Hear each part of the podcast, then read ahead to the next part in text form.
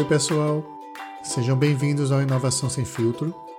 Nesse episódio do podcast, nós temos o prazer de receber Fernando Castelão, que é o diretor-geral da divisão de baterias de lítio do Grupo Moura, que também conhecemos como Baterias Moura. Castelão é um amigo de longa data e trabalhou alguns anos com minha esposa na PwC. Antes de chegar na Moura, ele também passou pela Coca-Cola e pelo Bom Preço.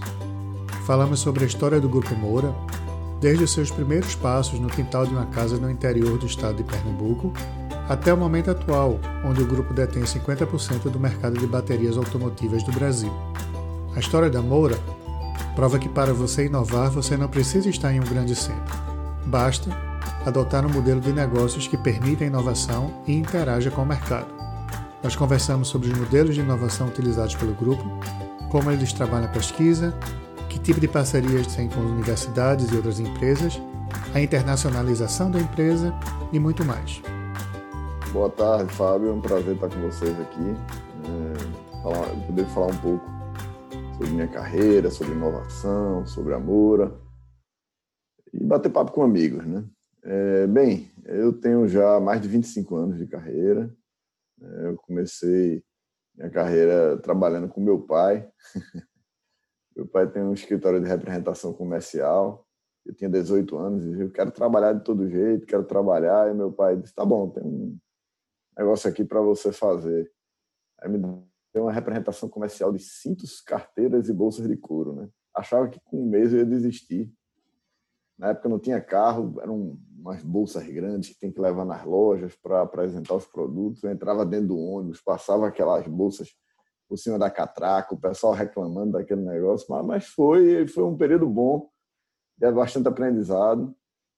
E como representante comercial até ganha bem né, em relação às vendas e tal. Na época eu era o rico dos meus amigos, mas resolvi depois trocar é, o início de uma carreira ganhando um, pouco, pouquinho de dinheiro para um jovem, é, para ir trabalhar no Bom Preço, na época ainda como estagiário na época. Né? Então, acho que foi ganhar 10 vezes menos mas eu achava que era um caminho bom é, para mim.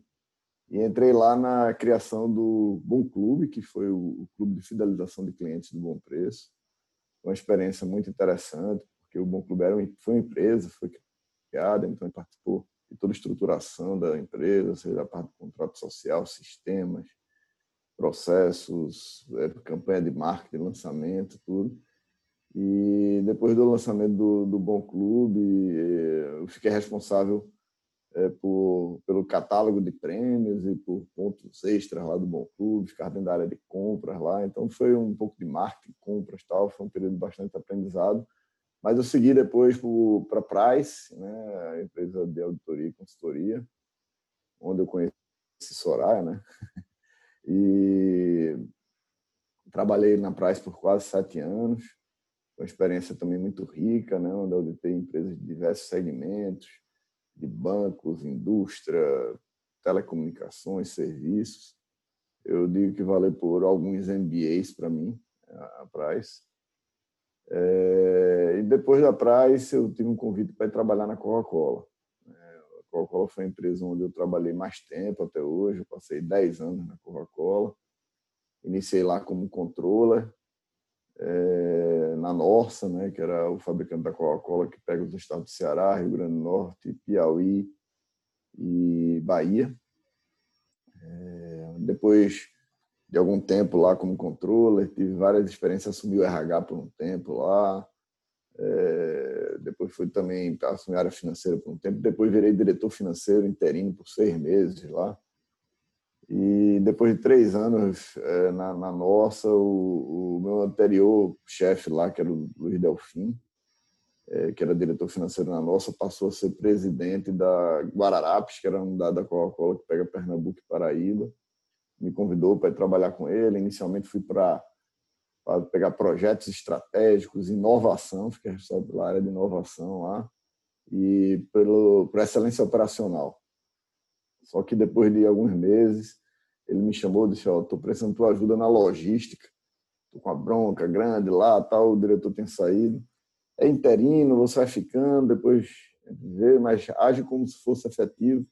E nessa brincadeira, eu fiquei sete anos como diretor de logística da, da Coca-Cola. É, depois, dois, é, depois de uns cinco anos na Guararapes, teve a fusão dos fabricantes na região Nordeste.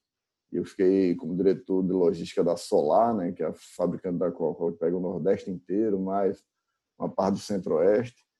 Naquela época, minha equipe tinha 7 mil pessoas, eu tinha 21 gerentes na minha área, então atendia diariamente mais de 30 mil clientes, tinha 1.300 caminhões, era uma loucura, efetivamente, aquela operação.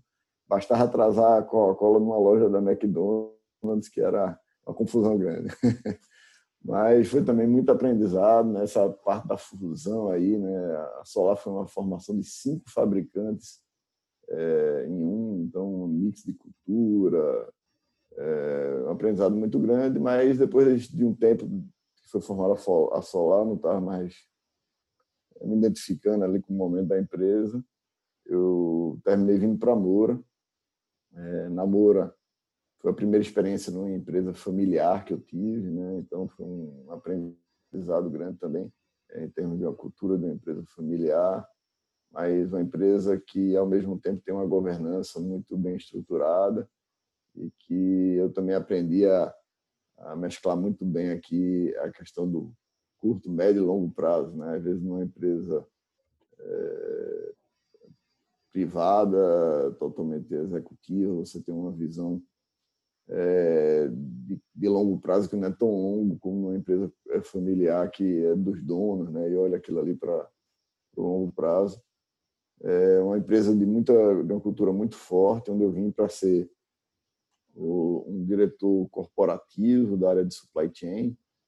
É, passei mais ou menos cinco anos com essa função, mas desde 2018 eu assumi também a diretoria da divisão geral de baterias de lítio, né, que são as baterias é, que equipam os veículos elétricos, né, e também tem outras aplicações. A gente vê baterias de lítio substituindo baterias convencionais em aplicações como veículos industriais, como empilhadeiras, na, no segmento de telecomunicações, é, em, em, aplicações mais novas, né, como é, sistema de baterias para armazenar energia gerada por painéis solares, é, geralmente em residências, unidades comerciais de menor porte, e os armazenamentos de maior porte, que a gente chama de BESS, que é o Battery Energy Storage System, que são armazenamentos que geralmente ficam dentro de containers, né, armazenamentos de larga escala, que servem tanto como backup aí para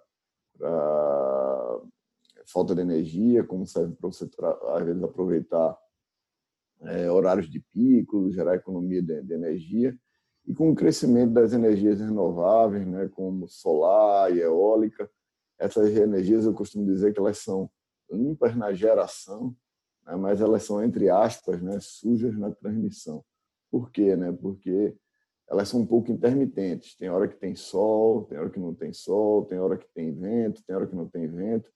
E quando a, o percentual dessas energias começa, passa de 15%, 20% da matriz energética, isso começa a gerar algumas instabilidades na rede que, às vezes, são compensadas através de térmicas que ficam eh, rodando no vazio para compensar isso. E com o banco de baterias, você pode fazer com que essas, essas unidades de energia solar e eólica gerem para um banco de baterias, e esse banco de baterias entregue uma energia constante para a rede e reduzir esse tipo de impacto. Então, tem muita, muitas aplicações né, na bateria de lítio. A bateria de lítio estão crescendo é, bastante no mercado e a Moura está se posicionando aí para ser o principal player nesse mercado no Brasil.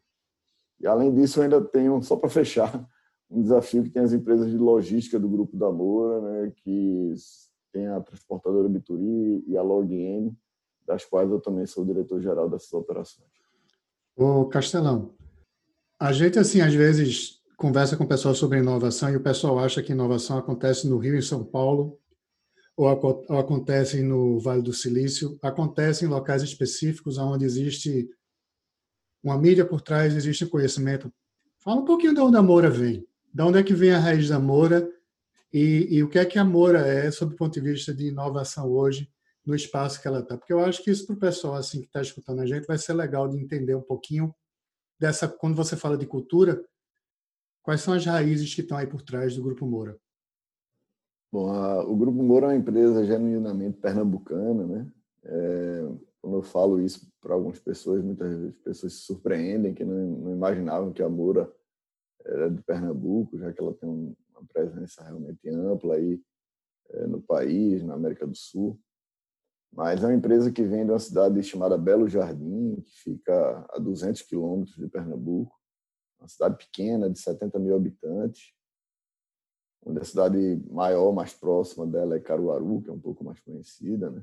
mas que fica uns 30, 40 quilômetros de, de, de, Caruaru. E foi criada, na, uma empresa foi criada literalmente no quintal de casa, né, por um visionário chamado Edson Mororó Moura e sua esposa, Conceição Moura, é, há 60 e poucos anos atrás. É, inicialmente achavam que ele era um louco, porque na cidade de Belo Jardim tinha um carro na época que ele resolveu criar essa fábrica. E no estado de Pernambuco não tinha uma grande quantidade de carros. Né? Mas ele colocou isso na cabeça, que queria produzir bateria. E, obviamente, teve vários altos e baixos aí pelo caminho, mas é, ele era um cara muito perseverante, que até um valor aí da Moura, né, essa perseverança, e fez acontecer, né? Depois de um tempo conseguiu um financiamento com o BNDES, construiu a fábrica, foi aos poucos crescendo. Nos anos 80 começou a fornecer para as montadoras, as montadoras eh, de, de automóveis é, demandam um nível de, de qualidade, de, de, processos, de uma série de coisas que ajudaram muito a Moura a crescer também. É, e ter que investir em inovação, como você falou, né, investir em desenvolvimento. E a empresa foi crescendo, foi crescendo, se transformou líder de mercado. É, a Moura hoje é, tem é, padrões é, internacionais de baterias. É, por exemplo, uma bateria nossa, que é a bateria que equipa os veículos que a gente chama de start-stop, né? que é aquele veículo que quando você para no sinal ele desliga é, para economizar energia, e quando você aperta no acelerador ele liga automaticamente, ou seja, uma bateria que tem que ligar e desligar o carro diversas vezes ao dia. É, a Moura desenvolveu uma bateria chamada EFB, que é Enhanced Flooded Battery, ou seja, uma bateria inundada como a bateria convencional, é, e foi considerada por algumas montadoras europeias como referência mundial é, para outras empresas em relação ao tipo de bateria que deveria equipar esse tipo de veículo. Né? Então, é, nesse patamar que a gente che chegou aí dentro da Moura, a Moura tem uma área de engenharia de produto que vem trazendo sempre muitas inovações e, e criou há alguns anos um instituto de tecnologia chamado ITEM, que é o Instituto Tecnológico Edson Mororó Moura, é, em homenagem ao fundador, onde a gente tem uma unidade em Recife e a nossa unidade principal em Belo Jardim, é, com alguns laboratórios lá dentro, uma área bastante grande. Temos hoje quase 40 pesquisadores, é, temos projetos aí universidades, temos projetos né, chama, é, envolvendo chamadas da ANEL, estamos constantemente, constantemente envolvidos aí é, com o governo federal quando se quer discutir futuro da tecnologia, projeto, com, em projetos como, por exemplo, Rota 2030, né, que, que, que foi um projeto do governo federal é, visando o futuro aí dos automóveis no Brasil em termos de redução de emissão e emissões e outras coisas. Então, eu posso dizer aí que a Moura hoje tem também parcerias internacionais com, com algumas empresas de, de, baterias de outros países, onde a gente troca tecnologia, né? ou seja, a Moura tanto entrega quanto recebe novas tecnologias. Então, a gente está realmente é, bastante envolvido aí com, com, com inovação, com pesquisa, e fazendo isso tudo principalmente no interior de Pernambuco, com pernambucanos, com alguns paraibanos também que vêm de Campina Grande para morar em Belo Jardim e criar esse, continuar esse sonho que foi do, do Edson Mororó Moura, iniciado há mais de 60 anos atrás. não tu passasse por algumas empresas e eu lembrei tu falando de Bom Clube, né? Eu conheci algumas pessoas da época de Bom Preço, Demetrios também foi dessa geração do Bom Clube. E numa discussão ontem, nada a ver, sobre inovação, e a gente estava falando de gestão de fluxo de loja. Aí eu falei, não, tem uma coisa que a gente usa nesse mundo chamada esquedulagem, que a gente vai controlar o volume de pessoas na fila e definir se tem outro caminho para reduzir o fluxo, né? E alguém no meio da reunião me solta a pérola. Eu fiz esse projeto na B93. Então isso aí a gente voltou para o bom preço numa, numa, numa, numa puxada B93, eu acho que era a loja da Caxangá, não era? é, voltou numa puxada aí. Por que eu busquei bom preço agora nesse bate-papo? Porque tu tá na Moura hoje como é um expoente, a, a, jornada da Moura é interessantíssima. E tu começou o teu mundo em empresas com um cara também muito fora da casinha, que era o João Carlos Paz Mendonça, né? O que ele definia que ele ia fazer, tipo Bom Clube, o Hipercard, ele criava programa de fidelidade quando ninguém pensava nisso, ele trouxe um cartão de crédito com bandeira nordestina sem ninguém pensar nisso, e tu saiu do mundo de inovação, a carreira pegou o corporativo, pegou auditoria, vivências lá e voltou para Moura, né? Na tua visão hoje, agarrando um pouquinho no que o Fábio falou, vocês saíram muito do, do, do de Recife, de Pernambuco, do Brasil para inovação, porque tem parceria internacional, tudo. Como é que é, é exportar inovação da Moura? Como é que foi essa experiência? Porque tecnologia hoje é reconhecida, né? Então. Antes até de, de falar um pouco isso, você mencionou o senhor João Carlos Faz Mendonça, né? Eu acho que vale a pena fazer um parênteses aí. Realmente é um, é um ícone aqui é, do Nordeste, né? Eu tive o prazer de trabalhar no Bom Preço quando é, ainda estava sob a gestão é, dele dos irmãos da época e aprendi bastante. E quando eu trabalhei na Price, eu auditei também o grupo JCPM, né? Então, é, é, tive algumas oportunidades de participar de algumas reuniões com ele. realmente é um, é um cara fantástico. Eu vou aproveitar e contar um, uma passagem pequena, assim, que foi engraçada. O meu pai fez o primeiro logotipo do grupo. Meu pai foi a primeira agência de publicidade do Grupo Bom Preço. A loja legal. de Casa Amarela, o primeiro B do Bom Preço. Eu me lembro daquela loja de Casa, Casa Amarela. Né? A loja, já, na época, quando era bem mais novo, não vou dizer a idade, não. Eu ia lá comprar meu presente de Natal com meu pai. Antes de ter o hipercada forte, então é bem, bem muito tempo atrás. Mas vamos lá. Eu não sou tão velho assim, não, hein, pessoal. eu vou, vou, mencionar um amigo nosso da Price, viu, Fábio? Eu acho que ele não vai ficar chateado, não, que é Vieira, né? A gente na auditoria no grupo JCPM e tinha que apresentar um relatório lá de controles internos lá do JCPM. E tem que fazer uma apresentação, um resumo para o senhor Carlos Paz Mendonça. E na época eu, eu incluí um, um, ponto lá de controle interno que tinha a ver com aquelas plaquinhas do ativo imobilizado que estava faltando numa unidade, num escritório, alguma coisa assim. E o Vieira disse: rapaz, esse é um ponto muito besta, mas agora não vai dar tempo de tirar da apresentação, não. Quando você chegar nesse ponto, você passa rápido para ele nem ver. Eu disse, tá bom, desculpa, achei que seria importante aquele negócio. Vamos para a reunião. Quando chegou nesse ponto, eu passei bem rápido, aí você um cara, opa, opa, opa, volta esse negócio aí. Explica esse ponto para mim. Aí Vieira olhou para mim com aquela cara, eu disse. Aí falei, eles. O ponto que eu mais gostei foi esse. Eu falei para meu diretor financeiro, que era importante as plaquinhas, ele não acreditou muito. Está vendo? Até os auditores estão dizendo isso. No final deu tudo certo, mas foi uma passagem engraçada aí. Mas eu tenho, eu tenho uma muito interessante do João Carlos Castelão, porque quando, quando eu e Soraya, quando a gente tinha a loja no Shopping Recife, da Moldura Minuto, várias vezes, no, no domingo de manhã, a gente ia abrir a loja, porque assim, muitas vezes no domingo não compensava ter um, um time grande, então a gente ficava só com a pessoa, e aí só com a pessoa a gente precisava às vezes estar no chão da, da loja. E assim, pelo menos uma vez por mês. No domingo de manhã, antes do shopping abrir, estava seu João Carlos andando pelo Shopping Center Recife, do qual ele hoje é um dos proprietários, né?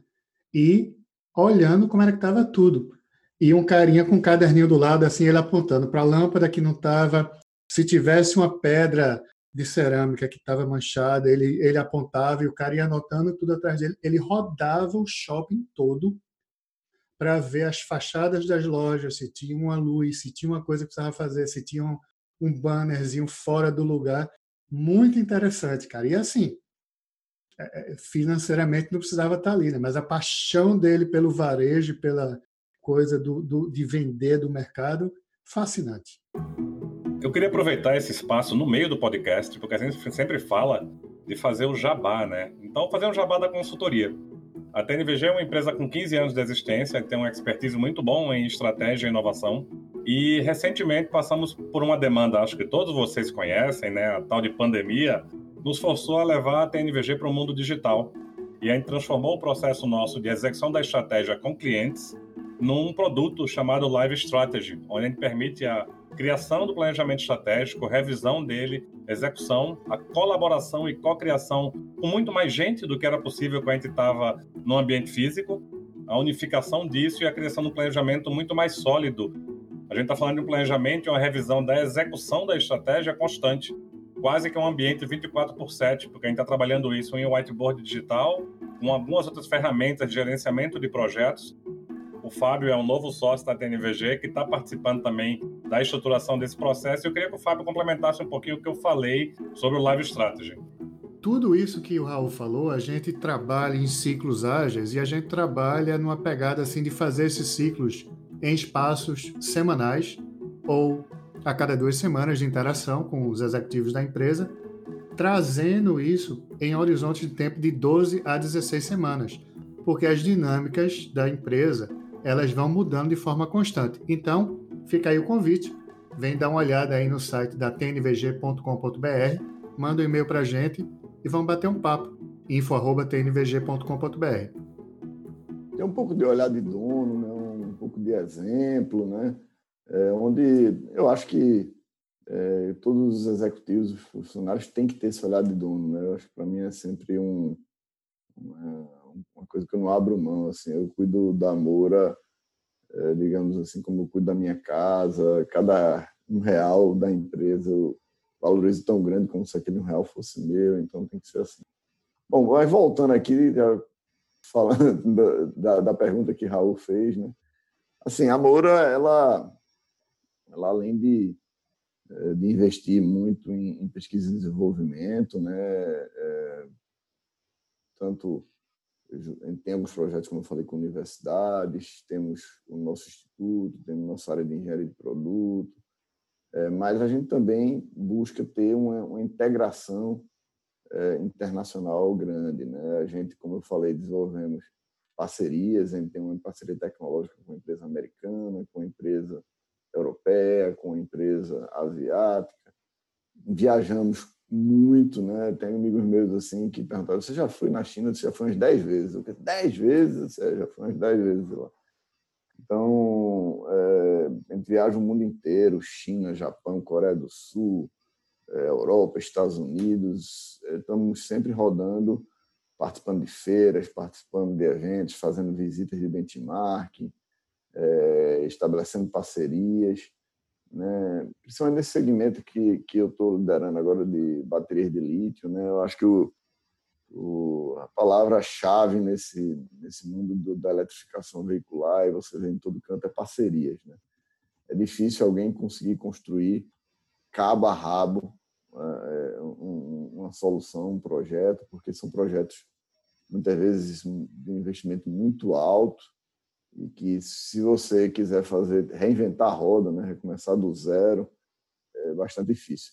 Eu dou exemplo da bateria de lítio, né, que em 2009, 2019, quer dizer, eu me esqueci o nome agora deles, depois eu abro aqui uma telinha se eu achar aqui, mas teve teve três pesquisadores que ganharam o prêmio Nobel de, de eles ganharam o, o prêmio Nobel de Química de 2019 foram três senhores, né? um americano, um inglês e um japonês. O americano era John Goodenough, o britânico era Stanley Whitman e o japonês era Akira Yoshino.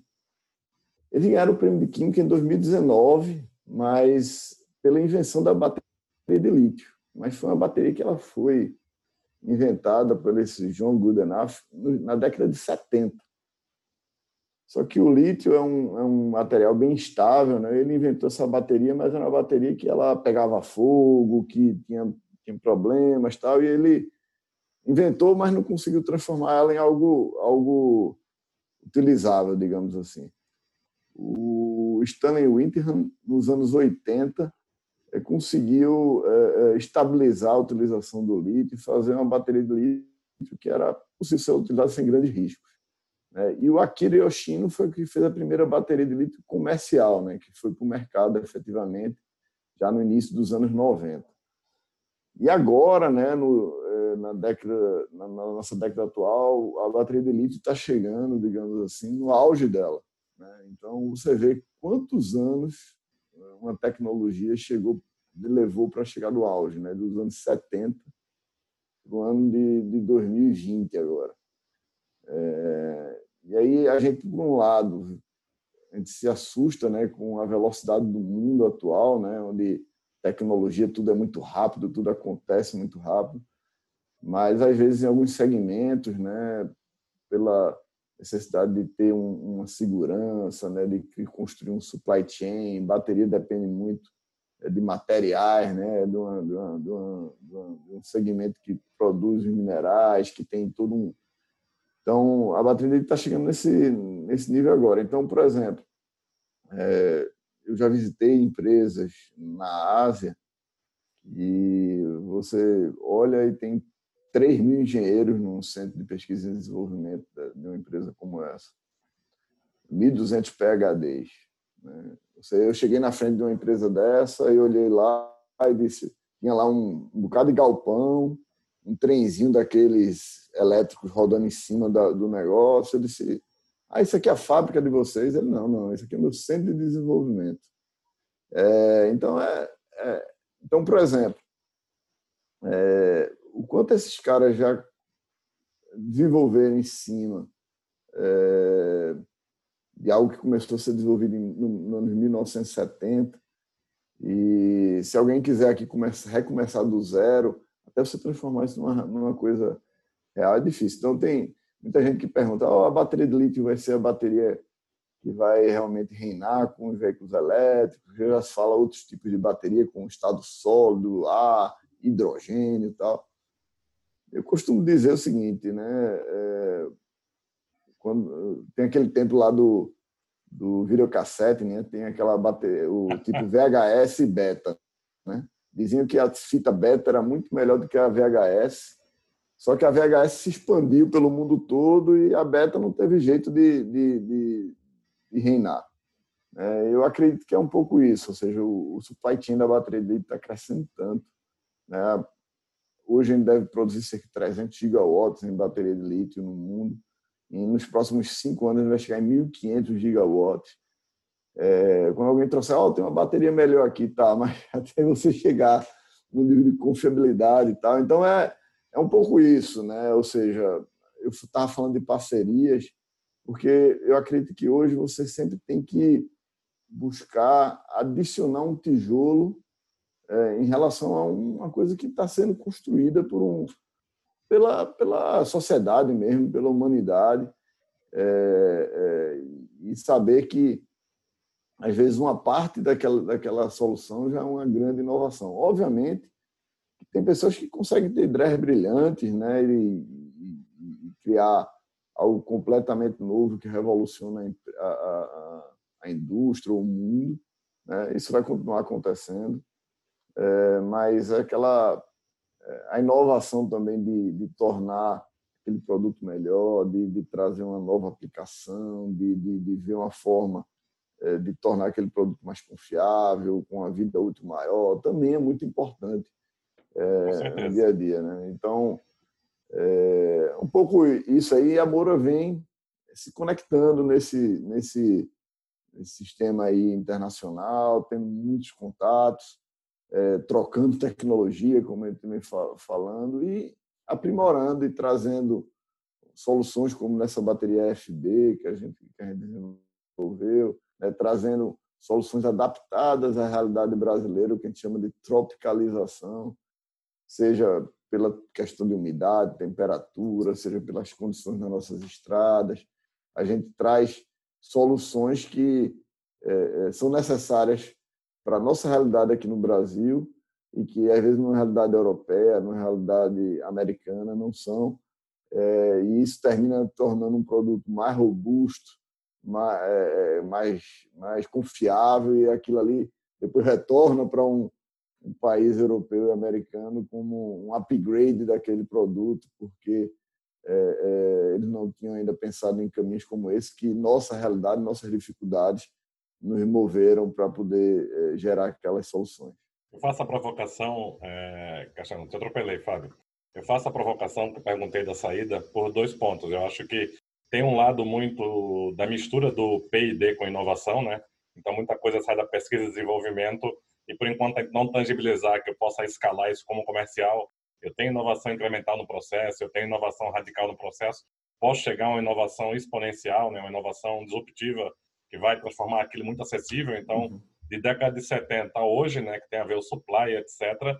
E um outro lado que eu provoco, que eu gostei bem da, de usar o exemplo da Moura, é que muitas vezes as pessoas começam a pensar que para trabalhar com inovação, algo desse tipo, nossa, meu sonho de consumo é Vale do Silício, meu sonho de consumo é... Cara, procura no Brasil, porque tem tanta coisa, tem tanto problema para resolver no Brasil, e problema para resolver é uma ótima fonte de insight para você inovar.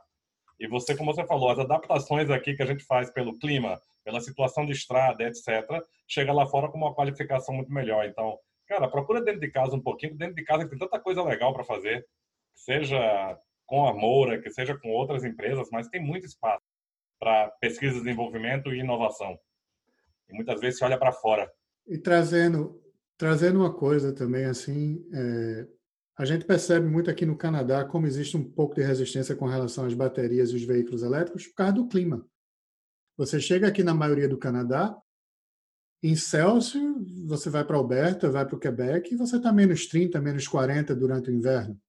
Então, assim, quem, quem desenvolve as baterias precisa trabalhar com desde esse espectro de, de, de temperaturas negativas extremamente agressivas ao corpo humano e, e, a tudo, né? Até Teresina, no Piauí, no verão, né? Quando você dá frito bom e velho bife doião, que é o ovo frito, na, no asfalto, né? De tão quente que é. Então, assim, é interessante o que você estava falando da adaptação do produto, né? Com como você precisa pensar no, no, no uso, né? Lá na frente. É, Teresina tem aquele chamado mês Belbró, né? Que é setembro, outubro, novembro e dezembro ali, meu amigo. Acho que o urubu voa com a asa só para com a outra se abandonar, né? Mas é, gosto muito de Teresina, já fui várias vezes lá. É uma cidade muito legal, muito receptiva. Mas, realmente, a realidade brasileira tem coisas que só acontecem aqui no Brasil, né? Você precisa ter soluções específicas. E a Moura é uma empresa que investe muito em desenvolvimento, como tem várias outras empresas aqui. O governo hoje tem vários programas, como Lei do Bem e outras leis e outros programas que incentivam aí investimento em P&D. É, e a gente brinca, né, às vezes assim, a Bora gasta milhões todos os anos é, com P&D, pesquisa e desenvolvimento, para melhorar a bateria, né? É, e a bateria, para quem olha para uma bateria de chuva, é aquela caixinha preta, diz, o que é que tem de inovação aqui dentro, né? É, é, é para mim, é a mesma caixinha preta que eu, que eu via no carro do meu pai a, quando era criança tal, mas mudou muito, né? Você pega um veículo hoje, né? Não, é, não tem nada comparável a um veículo de, de, de algumas décadas atrás. Né? Eu falei do start-stop aqui, que é um caso específico, mas você tem alarme, vidro elétrico, airbags, é, multimídia, é, carrega celular, tem teto solar, tem, tem tantas funcionalidades hoje num veículo, né? Que ele realmente a demanda energética dele cresceu bastante. Ao mesmo tempo, se cresce também a, a demanda por, por, uma confiabilidade maior da bateria. Então, é interessante assim, porque é, de tempos em tempos a gente lança novos produtos, a gente até apresenta algum desses produtos, uh, alguns órgãos do governo, mostrando as inovações, tudo. E o pessoal se surpreende por quanta coisa nova é, é, tem ali dentro. Né? E, e quanto uma bateria de hoje é diferente de uma bateria eh, de muito tempo atrás, seja para você ganhar eh, capacidade de absorver todas essas novidades da indústria automobilística de hoje, seja para você ter uma maior segurança naquele produto, seja para que ele tenha uma durabilidade maior, é, redução de custo, né, para que você tenha um barateamento do custo daquele produto. Então, estão várias é, questões, tem questões ambientais também, né, que você constantemente é, visa está é, tá evoluindo cada vez mais. Por exemplo, a Moura recicla hoje 100% das baterias que ela, que ela, que ela vende. Né? Então, toda vez que a gente vende uma bateria nova, a gente traz uma bateria antiga, tem uma lógica reversa para isso. É uma bateria 100% reciclável.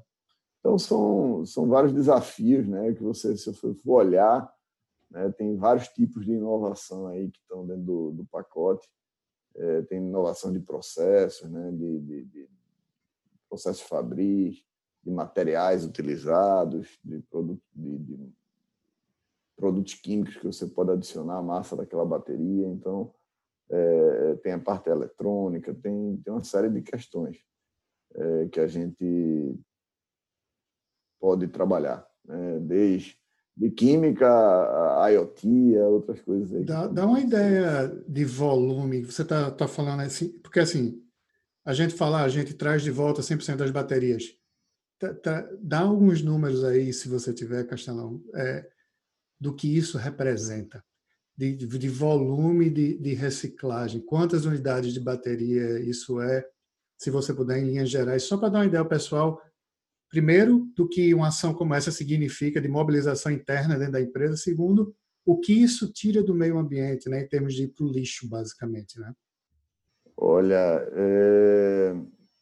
a gente deve reciclar anualmente próximo a umas 100 mil toneladas aí de, de bateria. Né? Eu não posso, não vou te dar o número exato, até porque é, não pode divulgar, mas é uma quantidade muito grande de baterias. São produzidas aí milhões de baterias é, anualmente, né?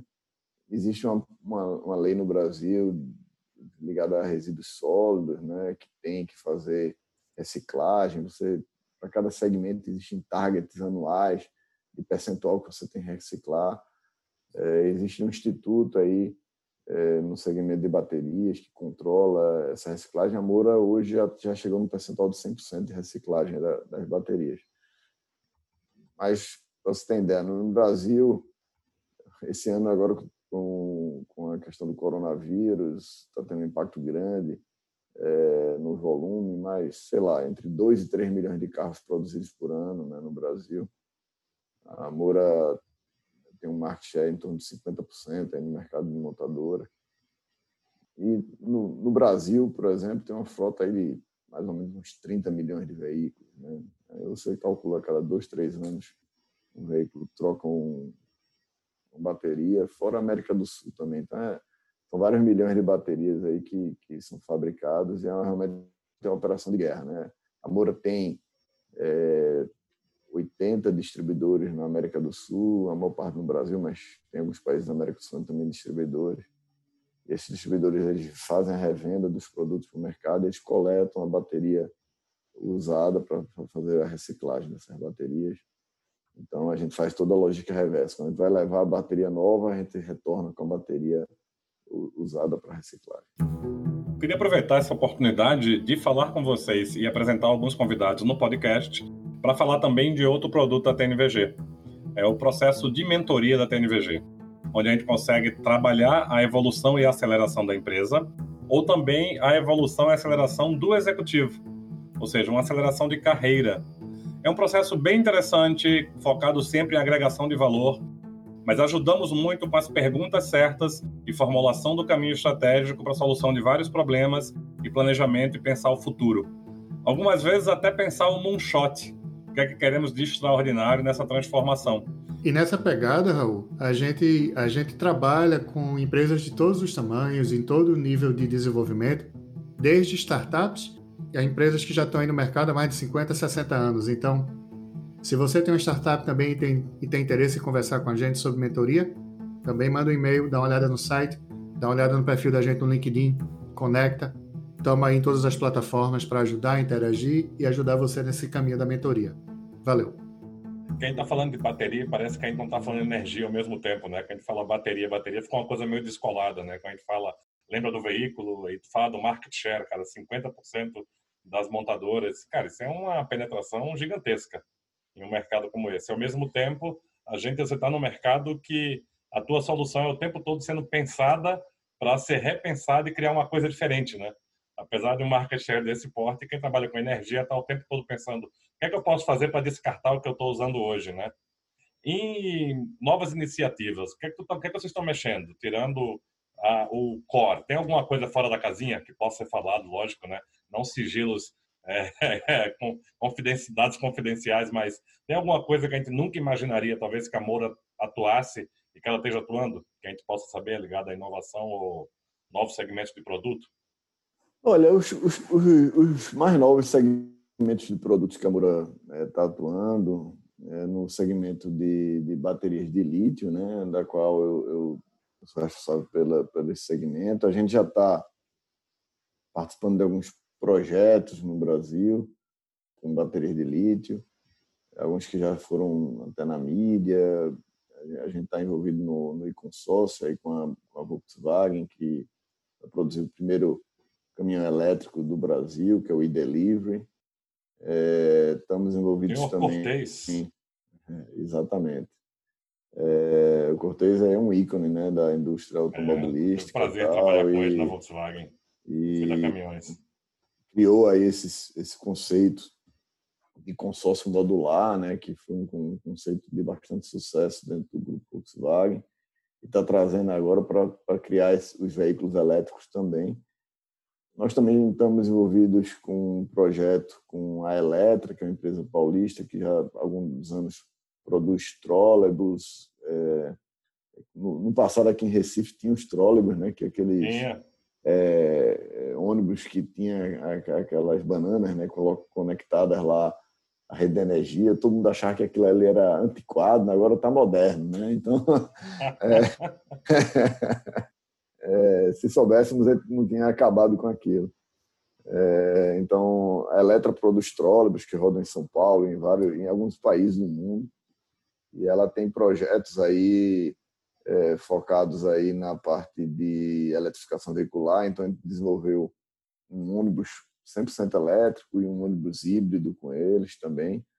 É, em São Paulo tem uma nova legislação né, que, que prevê que nos próximos 10 anos as, as empresas de transporte urbano de São Paulo vão ter que reduzir as emissões em cerca de 50%.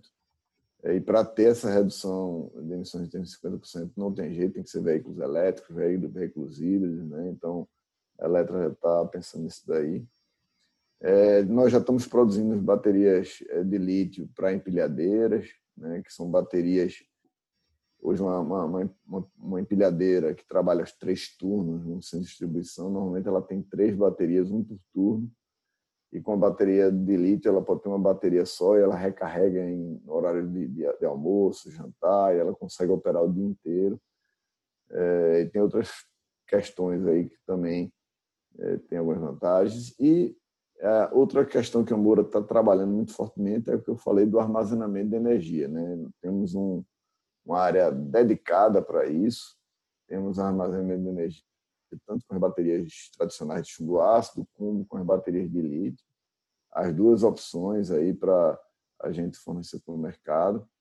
E esse é um segmento que tende a crescer muito no mundo, né? Em alguns países, é, na Ásia, na Europa, nos Estados Unidos já já existem vários projetos onde baterias é, estão envolvidos. É, é, aqui no Brasil, por exemplo, a Bloomberg ela estima que até 2050 cerca de 6 a 7% da energia que será consumida no Brasil virá de baterias. A gente olha assim, 6 a 7 não parece tanto, mas em 2050, 6, 7% representam, sei lá, em torno de uns 20 a 30% do que é consumido hoje. Imagine do que é consumido de energia hoje, você tem, tem baterias, é muito mais do que, um, do que várias hidrelétricas dessas juntas, então é, é uma mudança grande de paradigma, né, de, de, de, visão, né? É, e aí são é, são muitos aspectos que a gente está é, trabalhando aí para tornar isso uma realidade, né? Primeiro, desenvolvendo essas parcerias internacionais que eu mencionei, né? Mas também é, investindo em, em, em, tecnologia, desenvolvendo é, várias parcerias também nacionais com empresas do segmento do setor elétrico, com montadoras, com empresas que têm uma grande frota de veículos. É, a gente está olhando baterias de lítio para locomotivas, para uma série de, de aplicações. Como eu falei, a gente vai juntando as partes e trazendo soluções aí que vão ser muito benéficas para o país em termos de sustentabilidade, em termos da gente eh, se manter aí nesse nesse segmento, né, que vai ser tão é, de tanta visibilidade no mundo e tão importante em termos econômicos. A gente foi para um momento evolução em energia, pensando em baterias, que a gente começa a consumir sem nem perceber que está consumindo, né? A quantidade de coisa que a gente já vê rodando hoje, do básico, do patinete elétrico, que a gente, em São Paulo aparece, desaparece, aparece, desaparece, depende das empresas. Fazem um risco, retiram, botam de novo, retiram. Agora a bicicleta elétrica foi colocada novamente, daqui a quantos meses vai durar, aí vão tirar novamente. Mas é uma coisa que a gente não imaginava, né? Pensar se três, quatro anos atrás, imaginar a bicicleta elétrica era uma coisa, ah, aquela empresa está inventando aquilo ali, mas o bom é pedalar, né? Até você andar em uma e perceber que em São Paulo você se locomove bem, não se cansa e tem a ciclofaixa cobrindo boa parte da cidade, né? Então são tecnologias habilitadoras que acabam virando tecnologias não percebidas. A gente vira cotidiano e a gente começa a usar como fosse uma é seu dia a dia. É realmente seu dia a dia. E você pode você pode habitar partes do da, da área geográfica do país, né? Sem ter um puto investimento na distribuição de energia, né? Descentralizando, gerando de uma forma diferente seja da forma que você gerar, mas armazenando localmente, sem precisar estar tá trazendo aquela linha de transmissão que gera uma série de problemas, tanto do ponto de vista ecológico, né, de você estar tá tendo que limpar certas áreas para poder dar manutenção, e assim num custo bem mais acessível de, de trazer isso, né? Fora isso, tem toda a parte recreativa, Castelo, que eu vejo muito aqui na América do Norte, as baterias de lítio entrando no mercado dos veículos recreativos, dos RVs de alto padrão, porque você entra no ônibus daquele, é uma casa que tem uma TV de 60 polegadas, tem, tem precisa ter, é, gerar calefação ou refrigeração, dependendo do, do, do, do clima que você tiver, e rodar uma série de componentes eletrônicos ali dentro que se torna, sob o ponto de vista de peso, inviável fazer com, com, a, com as baterias tradicionais que a gente tinha, né?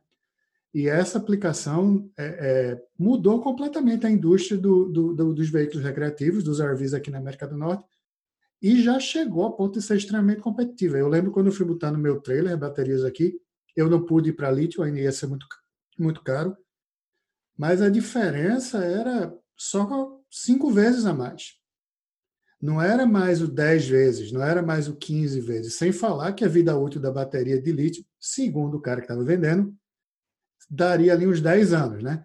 Enquanto que a de ácido, seja em qualquer uma das modalidades que eu estava vendo, vai dois, três anos ali, você precisa substituir, principalmente por causa do inverno aqui, ela pode perder um pouco da vida. Mas é, essa utilização é, é, é, bastante legal, assim. É... é bateria está presente em tudo hoje, né? Você tem é, do celular, uh, um som, a bicicleta elétrica, né, que vocês mencionaram, trailers, ferramentas. Então, cada vez mais a gente usa baterias e às vezes nem, nem, nem nota isso, né? As baterias tradicionais fimboaço, elas têm as suas vantagens, né? Seja a questão do preço, como você falou, a confiabilidade. Então, por exemplo, um carro elétrico, é, apesar de que o que move ele é a bateria de lítio, ele tem lá dentro uma, uma, uma bateria de chumbo, porque tem os sistemas de 12 volts do, do veículo, né, ar-condicionado, alarme, uma série de coisas que funciona através da bateria de, de chumbo. E a bateria de chumbo ela também liga o sistema de, de elétrico, que é de alta voltagem do veículo, que ele é desligado por segurança quando você estaciona o veículo. Além disso, né, você tem toda essa questão que você falou aí, por exemplo, né, de, de baixas temperaturas e outras coisas mais. E uma bateria de, de, de chumbo é bem confiável e tem sido muito usada. Provocações? Ou já. Eu acho que dá para provocar outra coisa agora, né? Que é Fábio vai falar, que eu adoro falar isso, tá, Castelão? Mas eu adoro chamar a hora do jabá. Eu acho que nesse bate-papo da gente. E eu sou mais, menos formal que o Fábio. O Fábio falou: não, fala alguma coisa que você queira é, falar da amor, alguma coisa que tem interesse. Eu sou bem mais aberto, tá? Se tu quiser falar de uma máquina de lavar em casa que você quer vender de segunda mão, tá valendo também, cara, totalmente aberto. É, como é sem filtro. Ah, brincadeiras à parte, é você quer divulgar alguma coisa, alguma oportunidade, algum programa de estágio, ou trainee, ou alguma novidade de mercado, ou alguma coisa que você acha interessante de outro segmento? Jabá Legal. mesmo, totalmente livre.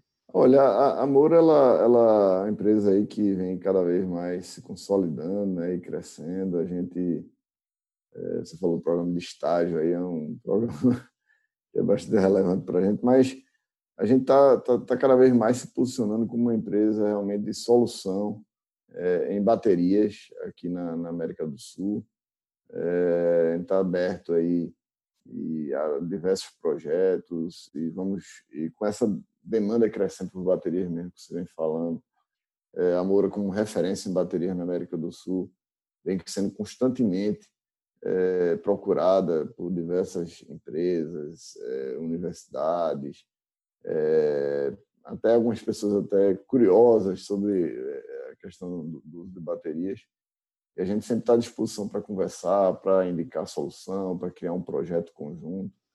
Então, é, o que eu posso falar é que é, tinha um, um slogan na pessoa que pensou bateria, pensou Moura, né? Eu acho que Moura hoje no Brasil já virou sinônimo de bateria. E para o lítio, a gente também está trabalhando para isso. É, a aí, com certeza, vai vai estar como uma das empresas líderes no mercado quando a eletrificação veicular chegar mais forte no Brasil, que já vem chegando, né? Vê alguns carros elétricos aqui, uma parte ainda vindo importado, tal. É, mas nesse segmento de veículos pesados, ônibus, caminhões, a gente já vê o início de produção é, é, nacional. A Moura tem criado algumas parcerias importantes internacionais e, e com isso a gente está tendo acesso ao que é mais moderno, mais avançado, e a gente consegue trazer para os nossos clientes a solução ideal, correta para aquele projeto dele. É, quando se fala de bateria de lítio no mundo, é uma coisa muito ampla, né? Ah, lítio e tal. Só que você tem diversas químicas diferentes no lítio, né? Você tem o que é chamado NMC, que é níquel, manganês, manganês cobalto, você tem o NCA, que é níquel, cobalto, alumínio, você tem a lítio, ferro, fosfato, vocês têm tipos diferentes de células de lítio, é, como tem uma célula cilíndrica, você tem uma célula páltica, que tipo aquele saquinho prateado, você tem uma célula prismática, que é tipo uma, um tablete de, de metal. Para cada projeto vai fazer sentido um tipo de aplicação, uma química diferente. Tem projeto que o, que o que é mais importante é a densidade energética, tem outro que o mais importante é a vida útil, tem outro que é mais importante é recarregar mais rápido aquela bateria, descarregar mais rápido. Né? Então, você tem é, é diversas questões aí que são muito importantes. Um veículo leve, a bateria é praticamente desenvolvida especificamente para aquele carro. Então, é, antes de mais nada, você poder desenvolver um projeto com, com, com alguém que entende da, da, de bateria e poder desenvolver para o teu projeto a melhor solução é o que mais importa, né? A gente viu aí, é, vocês mencionaram aí patinetes elétricos, motos elétricas, bicicletas elétricas. Em algumas delas a bateria está no guidão, outras está na base. Tem diversas situações onde aquilo pode pode pode trazer é, uma aplicação, da forma, às vezes, você retira informação daquela bateria para passar para o usuário, aí você tem o IoT envolvido. Tem, a Moura, por exemplo, desenvolveu um sistema de IoT chamado Moura Connect, que consegue medir todo o estado de carga da bateria para fornecer para os nossos clientes é, informações. É, a gente, no segmento de empilhadeira, já estamos fornecendo para o mercado e os clientes bastante satisfeitos né, com, com, a, com, essas novas baterias. Então, a gente realmente aí acredita que o mundo vai se transformar bastante, né, que as baterias de lítio vão ganhar um espaço muito grande O armazenamento de energia também vai ser algo bastante relevante no, no médio prazo. Tem alguns negócios de médio porte e até de grande porte que, quando a gente conversa sobre armazenamento de energia, se surpreendem aí com as oportunidades que existem é, de economia, muitas vezes, né? e junto a isso, reduzindo impacto ambiental. É, é, então, são muitas coisas que estão chegando juntos e a Moura está aberta aí para para as empresas, para o mercado, para a gente junto desenhar a melhor solução para vocês. Gente, tudo bem? Olha, essa vez aqui eu vou dar uma de blogueirinho, né? É, sem nada pejorativo, uma brincadeira, porque eu não tenho essa habilidade de falar como blogueiro, de estar tá contando historinhas, mas nós acabamos de lançar o um novo site da TNVG e ele é a primeira das novidades. Então, o pedido é: conheçam o site tnvg.com.br, aproveitem para assinar a newsletter e não só porque o conteúdo é fantástico, modéstia, né? Mas o conteúdo, além dele, vocês vão ter acesso em breve a momentos exclusivos com a gente para discutir estratégia e inovação. Eu ia esquecendo de falar que o Fábio compartilha comigo a TNVG e compartilha comigo o podcast, é o curador principal de todo esse conteúdo e o convite às pessoas para os grupos fechados. Então eu queria pedir que o Fábio falasse um pouquinho da participação dele nisso. Boa, Raul. E aí, pessoal, vamos vir para o site, assinar a newsletter. A gente deve estar entrando com a newsletter no ar nos próximos 30, 60 dias. Segue a gente também lá no perfil do Inovação Sem Filtro no LinkedIn. Vamos criar aí um ambiente legal, interativo, de colaboração. E a gente está cozinhando muita coisa legal aí para trazer para vocês. Então, fica o convite para colaborar. Olha, eu só não gostei de uma coisa, Fábio. O próximo que a gente gravar vai ter que ser com vídeo. Porque eu queria estar tá apontando aqui para baixo, tipo blogueirinho mesmo. Olha, peguem esse link aqui embaixo da minha imagem e eu não vou conseguir fazer aqui. Então, só para relembrar, tnvg.com.br. Tem algum programa ativo de matchmaking? É... Assim, programa de startup Olha... estruturado ou não? Ou é, é, é de acordo com a demanda e não uma coisa formal? Nós temos aqui um, um, um, comitê de inovação na Moura, né, que é inovação e digital, é onde a gente já fez algum, alguns, algumas iniciativas nesse sentido, mas as iniciativas são focadas, às vezes, num determinado problema, numa determinada é, situação específica que a gente é, precisa trazer soluções via do mercado e a gente acredita que as startups é, podem, podem nos ajudar. Mas eu diria, por exemplo, que a divisão de elite é praticamente uma startup dentro da Moura, né? onde a gente está, apesar de ser tudo bateria, a bateria de elite ela tem uma carga de eletrônica muito maior, né? É, é, a gente tem está montando um time quase que um time novo aí, obviamente que a gente mescla com algumas pessoas é, de mais tempo na Moura, que trazem a cultura, que trazem é, vários aspectos importantes da empresa. Só que uma startup que, ao mesmo tempo, a gente é, tem uma responsabilidade com a marca muito importante. Né? Então, hoje aqui a, a divisão de elite é quase uma startup dentro da Moura e que a gente vem pontualmente conectando com soluções é, de mercado quando ou com startups quando a gente acha que faz sentido aquela conexão ali a gente faz um evento específico é, é, focado naquele problema, naquela, naquela solução que a gente está querendo encontrar e, e, e, trabalhando nisso aí. O Porto Digital, aqui em Recife, nos permite, de vez em quando, fazer eventos como esse, né? E, e sempre também nos, nos apoia. É, então, é, é, a gente sim explora esse tipo de, de, de situação é, mas não é uma coisa que a gente está centrado nisso, digamos assim, na, na, nossa, na nossa inovação. Legal. Ô, ô, Raul, vamos, vamos puxar agora um pouquinho dos livros aí do, do Castelão. A gente sempre Boa. pede uma indicação aí. Castelão, algum, algum livro aí que você queira compartilhar, ou livros, fica a teu critério aí. Não precisa ser sobre bateria, pode ser sobre qualquer assunto que você quiser. E não vamos trazer o FIPECAF de volta, não, porque aí vai remeter ao tempo da PwC, né? Vamos. Estive conversando aqui com vocês e eu estive buscando lembrar aí de alguns livros, né, que, que marcaram, né? Na época, na minha época da faculdade ainda, né, logo quando entrei na, na, faculdade de administração, eu li um livro na época que o nome do livro era chamado Paradoxo Global, né, de John Naisbitt. Esse livro, na época, me marcou muito, porque eh, ali estava se começando a falar mais fortemente de globalização, né, de, de revolução de tecnologia e tal. E era um livro que falava um pouco um paradoxo, né, de que ao mesmo tempo que as pessoas é, o mundo está se tornando uma aldeia, né? Porque é, a tecnologia está tá conectando as pessoas. Ao mesmo tempo, as pessoas valorizam muito o, o, o seu local, os seus hábitos, seus costumes. E tinha uma conexão muito interessante né, é, nesse livro. E acho que foi um livro que me abriu muita cabeça à época, ali eu entrando na, na, na, universidade e, e com toda essa revolução que estava acontecendo de globalização no mundo Acho muito importante.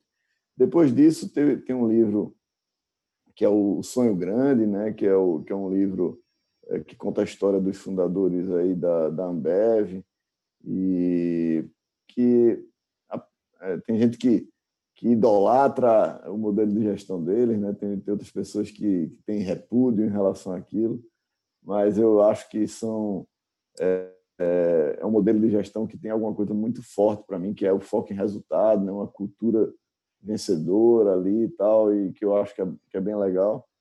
E outros dois livros que eu gosto muito é do Rancharan, né, que é o líder criador de líderes, e outro que eu estou lendo até agora, está aqui está ensinando mesmo, chamado Governança Ativa. Eu acho que ele abre muito aí uma visão de liderança, né, de, de, de, de aprendizagem, de como desenvolver os líderes, da importância é, dos líderes para as organizações. Né? São alguns livros aí que eu, que eu, que eu gosto, alguns um bem antigo, um de alguns anos atrás e alguns que eu tenho lido mais recentemente. O Nash Beat eu acho que é sempre atual, a maneira que ele trouxe, uh, o conteúdo que ele trouxe na época, e tem outros livros de outros autores, dele também alguns, como Megatrends 2000, que falava sobre as tendências que iam acontecer no futuro. E o Rancharan conseguiu dar um salto, né? Ele saiu daquele pipeline de líderes e foi para um lado de execução muito prática. Então ele foi para uma formação executiva muito real para o mundo de hoje, né? Como é que você se qualifica, né? É verdade. Muito bom. Duas recomendações, algumas recomendações aí muito boas. Eu estava catando aqui, eu fico. Isso aqui não é background. Quem está escutando não vai saber quem está se vendo, né? Mas aqui eu tenho um background atrás de mim, não é do Zoom, né? São meus livros. E eu tenho alguns desses que você citou aí, estava fazendo a busca. Toda vez que eu olho, eu olho essa prateleira de livro pela câmera aqui que a gente está usando só, só para ter um visualzinho para gravar o podcast, eu vejo aquele livro de administração ali em marketing. E, e na ponta direita ali, é, na sua ponta esquerda, né, na ponta direita do vídeo Kotler. ali é Kotler, e tra, traz memórias do, do, do tempo de, de faculdade.